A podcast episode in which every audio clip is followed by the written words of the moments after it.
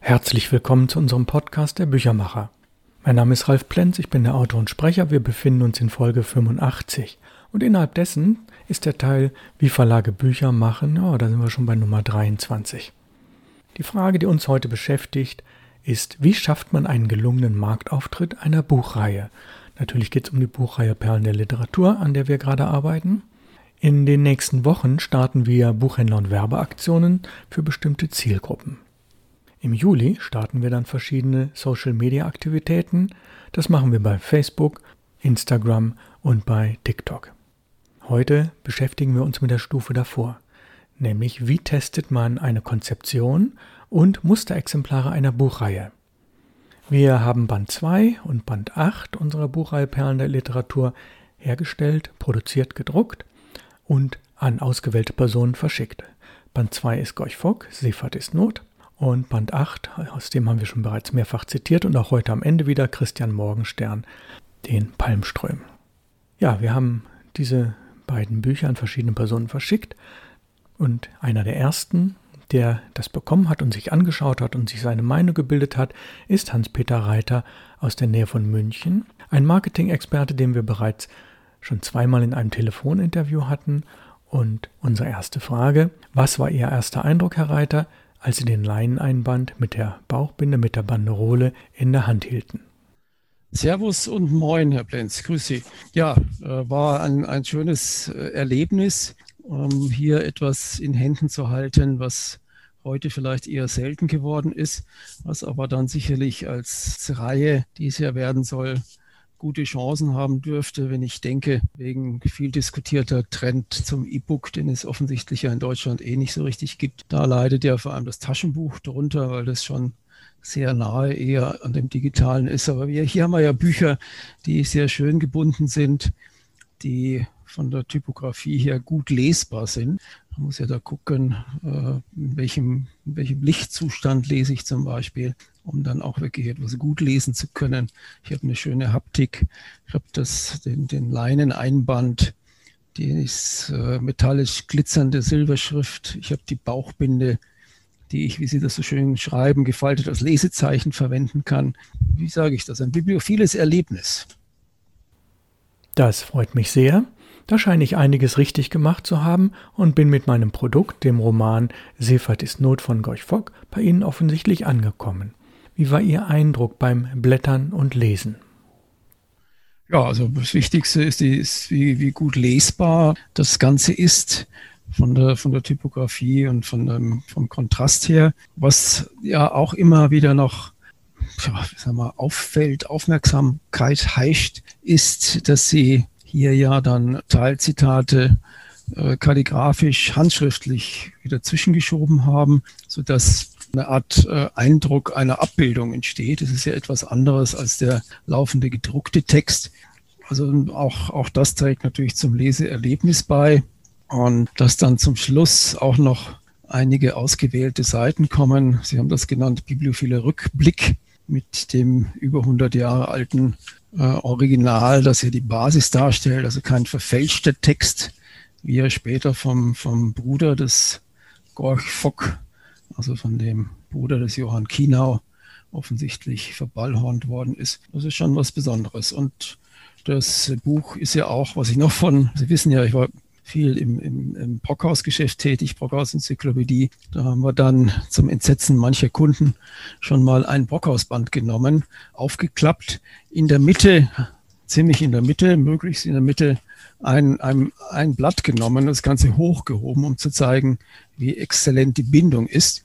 Und das lässt sich natürlich auch hier machen. Das heißt, das Buch bleibt aufgeschlagen liegen ja, und nicht wie, wie bei vielen modernen Paperbacks und zum Teil auch Hardcovern, dass ich dann immer gucken muss, wie ich das Buch wieder aufgeschlagen kriege. Das heißt, das Layout trägt auch dazu bei, weil eben auch in der Mitte im Bund auch genügend Freiraum ist, sodass ich das äh, beidseitig gut lesen kann. Ich habe in diesem Podcast bereits erwähnt, wie die Wahl des Papiers vonstatten ging, weshalb die Fadenheftung notwendig ist, warum in der Typografie die Zeilen nicht zu lang sein dürfen, der Zeilenabstand besonders groß und ähnliches mehr. Die Besonderheit bei Gorch Fock ist natürlich das Plattdeutsche. Wie konnten Sie das verstehen? Wie fanden Sie unseren Versuch, das Plattdeutsche einzudeutschen und verständlich zu machen. Also was, was drin ist, finde ich gut. Ich denke, das gehört zum Lokalkolorit, das gehört zum, zur historischen äh, Atmosphäre oder zum Ambiente, wie wir es nennen wollen. Hat mir auch gut gefallen. Wobei ich jetzt dafür nicht der typische Leser sein werde, weil ich, äh, wie Sie ja wissen, Linguist bin, also studierter Sprachwissenschaftler und offen für alles, was mal ein bisschen abweichende Sprache angeht. Hat meine Frau auch gesagt, da, ich, nachdem ich es gelesen hatte, es hat mich wieder daran erinnert, dass das Plattdeutsche ja im Grunde zwischen dem Mittelhochdeutschen und, und dann den, den westgermanischen Dialekten steht, die schließlich zum Englischen wurden, ähnlich wie der Schwedische auch, und man dann bestimmte Lautveränderungen des germanischen oder der, der, der mittelhochdeutschen Bereiche dann sehr schön dort, dort nachvollziehen kann. Also für mich hat es ein zusätzliches Leseerlebnis, weil ich mit besonderem Interesse auch diese plattdeutschen Dialoge verfolgt habe. Unsere Lektorin hat hart daran gearbeitet, sicher auch manchmal geflucht, denn man kann sich nicht einfach auf ein plattdeutsches Wörterbuch verlassen. Das ist in Teilen für jemand, der das Plattdeutsche nicht spricht, wirklich unverständlich. Und andererseits wollten wir für alle Segler und von der See Begeisterten das Buch auch verständlich machen. Es ist ja auch ein bisschen ein Familienroman, ein Abenteuerroman und mehr ähnliches mehr. Und da waren sehr, sehr viele sprachliche Anpassungen und Vereinheitlichungen notwendig und das war sehr viel Lektoratsarbeit. Warum und wie das Buch seit den 1930er Jahren verändert wurde, das haben wir ausführlich im Nachwort beschrieben. Befragt man Germanisten und Historiker, behauptet manch einer von diesem Schriftsteller, Johann Kinau, genannt Gorch Fock, er sei ein Erzkonservativer gewesen, seine Themen seien das Heldentum, das blonde, blauäugige und so weiter, das sei ja sowas wie die Vorbereitung der NS-Ideologie. Und dem ist überhaupt nicht so. Der Roman wurde halt später verändert, ja, das stimmt. Dieser Roman wurde der Ideologie angepasst, das stimmt auch, aber das Original, auf das wir uns hier beziehen, von 1912, das ist völlig frei von diesen Themen. Nun zur Bauchbinde, beidseitig vierfarbig bedruckt. Herr Reiter, Ihr erster Eindruck. Also was mir hat es ja als solche gefallen. Äh, es ist ja eine besondere Form eines Schutzumschlages, also knapp die Hälfte. Das heißt, der einmal als solcher bleibt sichtbar, dass die Bauchbinde zusätzlich innen bedruckt ist, habe ich entdeckt, dadurch, dass sie auch darauf hinweisen, dass man nachschauen soll. Das finde ich auch gut. Dann wird man zur Reihe weitergeführt. Was mir an dieser Bauchbinde für die Reihe als solche dann auch gefällt, ist eben die Wortwolke. Sie haben ja äh, zentrale Begriffe aus dem jeweiligen Band offensichtlich kalligrafisch dann entsprechend umgesetzt. Das heißt, es entsteht etwas Illustrationsartiges, ein Bild, das aber aus Wörtern besteht. Also einerseits etwas sehr Modernes. Im Internet wird ja viel mit Wortwolken gearbeitet, die sie auf sehr traditionelle, klassische Weise umgesetzt haben. Das gefällt mir natürlich auch besonders. Sie wissen, dass ich mich mit Comics beschäftige, also mit Bildgeschichten. Und auf diese Weise wird auch etwas, was im Grunde ja nur aus Text besteht, also klassische Literatur, dann, also Textliteratur, dann auch nochmal zusätzlich illustrativ unterstützt. Also das gefällt mir gut. Auch, dass es dann natürlich als Lesezeichen verwendet werden kann, ja. Unsere vorletzte Frage. Wie kam der Ladenpreis von 15 Euro bei Ihnen an? Ist der okay? Ja, ist ja selbst für 160 Seiten schon äh, in Anführungszeichen geschenkt. Ja. Man muss ja mhm. gucken, ähm, einmal vom, es ist, es ist ein festgebundenes Buch, äh, es ist sogar Leinen, äh, es hat einen Umfang, also hier sind es 250 Seiten, der schon äh, sehr erfreulich ist. Die Haptik dazu gehören, also das ist ein sehr günstiger Preis. Und wenn Sie dann bis auf über 400 Seiten gehen, dann ist es wirklich äh, quasi, quasi geschenkt. Das ist natürlich toll, wenn ich, wenn ich bereit bin, so eine Reihe zu abonnieren, dass ich weiß, ich habe festen, feststehenden Preis, ja. Und äh, Sie haben das ja offensichtlich auch sehr schön hier gestaltet, dass über die Bauchbinde im Laufe der ersten 20 Bände der Titel der Reihe Perlen der Literatur nach und nach entsteht, so dass wenn ich die Bücher im Schrank habe, äh, dann dieser Reihentitel auch erkennbar ist. Also es sind ein paar Schmankerl drin, äh, die sich im Preis eigentlich gar nicht spiegeln. Äh, und von daher à la Bonheur. Ja, vielen Dank nochmal dafür. Wir haben natürlich auch ein ganz bisschen kritische Meldung bekommen. Unter anderem das Papier wirkte relativ dünn. Und unser Ziel war es ja, eben nicht aufgeblähte, dicke Romane zu machen, die sehr viel Regalmeter wegnehmen. Wir wollten ein sehr gutes Blättererlebnis haben. Meine Frage, wie kam bei Ihnen die Papierwahl an? Also mir ist da gar nichts aufgefallen, äh, außer dem, dem erwähnten Leseerlebnis, dass ich ja, genau. den Eindruck habe, dass das vom, vom, von der Lesbarkeit her sehr schön ist, was ja auch natürlich mit dem Papier und der Opazität zu tun hat. Äh, aber jetzt, wenn ich so anfühle, merke ich, dass es wirklich vergleichsweise dünn ist. Aber es ist eben auch kein Dünndruckpapier, was man so klassisch genau, kennt. Es ist an der Grenze, ne? ja. Was dann eben, was dann so lapprig wird, sondern es hat, es hat äh, trotzdem noch Volumen. Und äh, von daher finde ich das absolut okay. Also bringen Sie den Kerl zum Schweigen, der diese kritische Meinung hatte. ja, danke für diese ersten Rückmeldungen. Gerne weisen wir noch auf Ihre Website hin. Welche Website ist das? Ah, danke schön. Ja, meine Website ja. heißt ganz einfach www.dialogprofi.de. Das ist äh, eine Willkommensseite. Dahinter kommt dann meine, meine Verlagsberatungsseite und da kann man gucken, was der Reiter so von sich gibt. Und gutes Gelingen mit der Reihe. Servus. Herr Reiter, ich bedanke mich ganz, ganz herzlich bei Ihnen. Ja, und wenn ich dann in der Summe mir angucke, das Destillat aus rund zehn Gesprächen, dann haben wir doch offensichtlich vieles wirklich richtig gemacht.